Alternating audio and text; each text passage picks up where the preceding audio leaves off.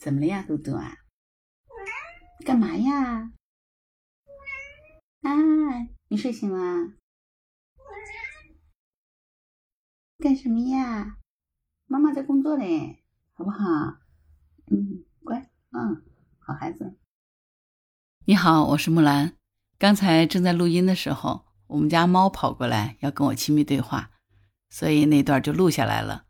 啊，我们家嘟嘟是一只小公猫，四个月的时候来到我们家，现在已经快两岁了。它目前是我们全家的宝贝，我们每个人都很爱它。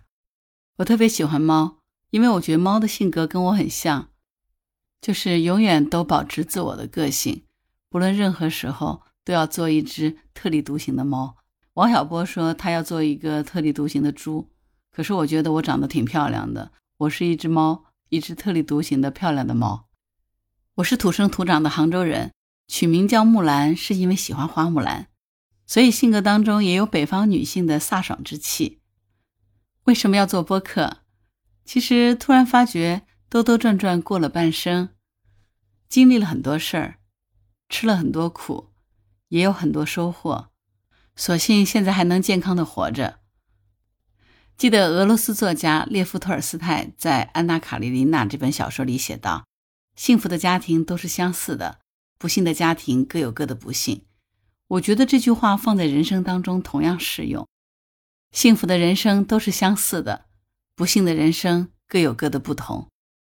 其实我们的人生本来就是苦难多过幸福，我们生下来就会面临各种各样的痛苦和挫折，但是苦难往往是命运送给我们的最大的馈赠和礼物。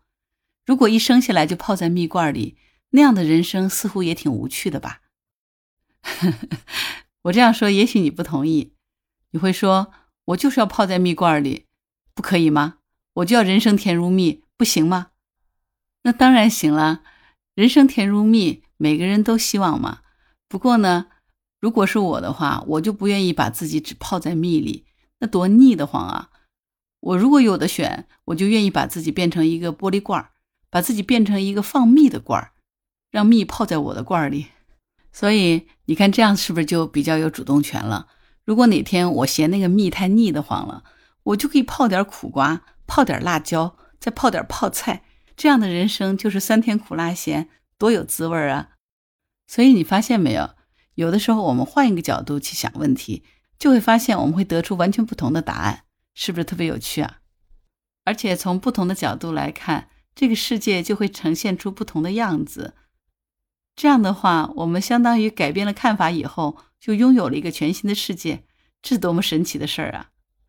前两天，我的一个朋友来找我说，他刚刚上高中的儿子好像和班上的一个女同学谈恋爱了，他很焦虑。我问他为什么焦虑，他说他早恋了呀，这样的话就影响功课，以后就考不上大学了呀。我就忍不住笑了。他说：“你笑什么？如果是你儿子早恋了，你怎么办？”我说我很开心啊，他说为什么？我说他十六七岁了，开始喜欢异性，证明他的情感发育这个指标很正常，以后打光棍的可能性不存在。他就拼命笑，他说你怎么会这么想？而且我说我还很开心，我觉得他喜欢女生，我很开心。这个你们都懂的。为了这个节目过审，我是不可以说有些关键词的哦。但是听得懂的大家都懂，对吧？然后我那个朋友就笑疯了，说：“你怎么会想的这么奇怪？难道他不应该喜欢女生吗？”我说：“对呀，男孩喜欢女孩天经地义啊。可是我说也有一些特例，对不对？这证明通过这件事儿，你的那个焦虑就没有了，就不开心吗？”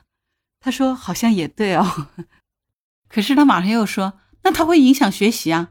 我说：“谁告诉你的？”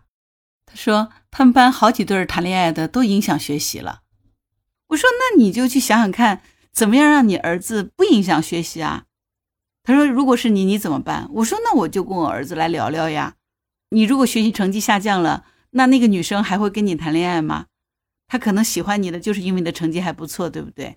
那我儿子为了不失恋，我说他就一定好好努力学习。那这样不就是双丰收啊？而且这么优秀的一个女生。”两人一起努力学习，将来一起上了大学，可以优先考虑，而且双方家长还知根知底。聊了一会儿，他就说：“我发觉你把我绕糊涂了。不过听听好像也挺对，好像没有那么焦虑了。于是他开开心心就回家了。所以你看，事情还是那个事情，没有任何改变。但是因为看待他的角度不一样，所以我们得出的结论就完全不同了。所以有的时候是我们的认知给我们带来了焦虑和烦恼。当户知就是这样的一个栏目，我每天会寻找一些热点的话题，跟你一起聊一聊。可能在这些事件的背后，我们会发现不一样的真相。看似简单的事情，也许背后的真相很复杂；但是看似复杂的事件，也许其实答案很简单。这就是真实的人生。如果你喜欢我这样的聊天，就请每天到当户知来听一听，听听木兰跟你聊聊热点。如果你喜欢木兰，也可以加入木兰之家，请到那个人人都发朋友圈的平台，输入木兰的全拼下划线七八九，就可以找到我啦。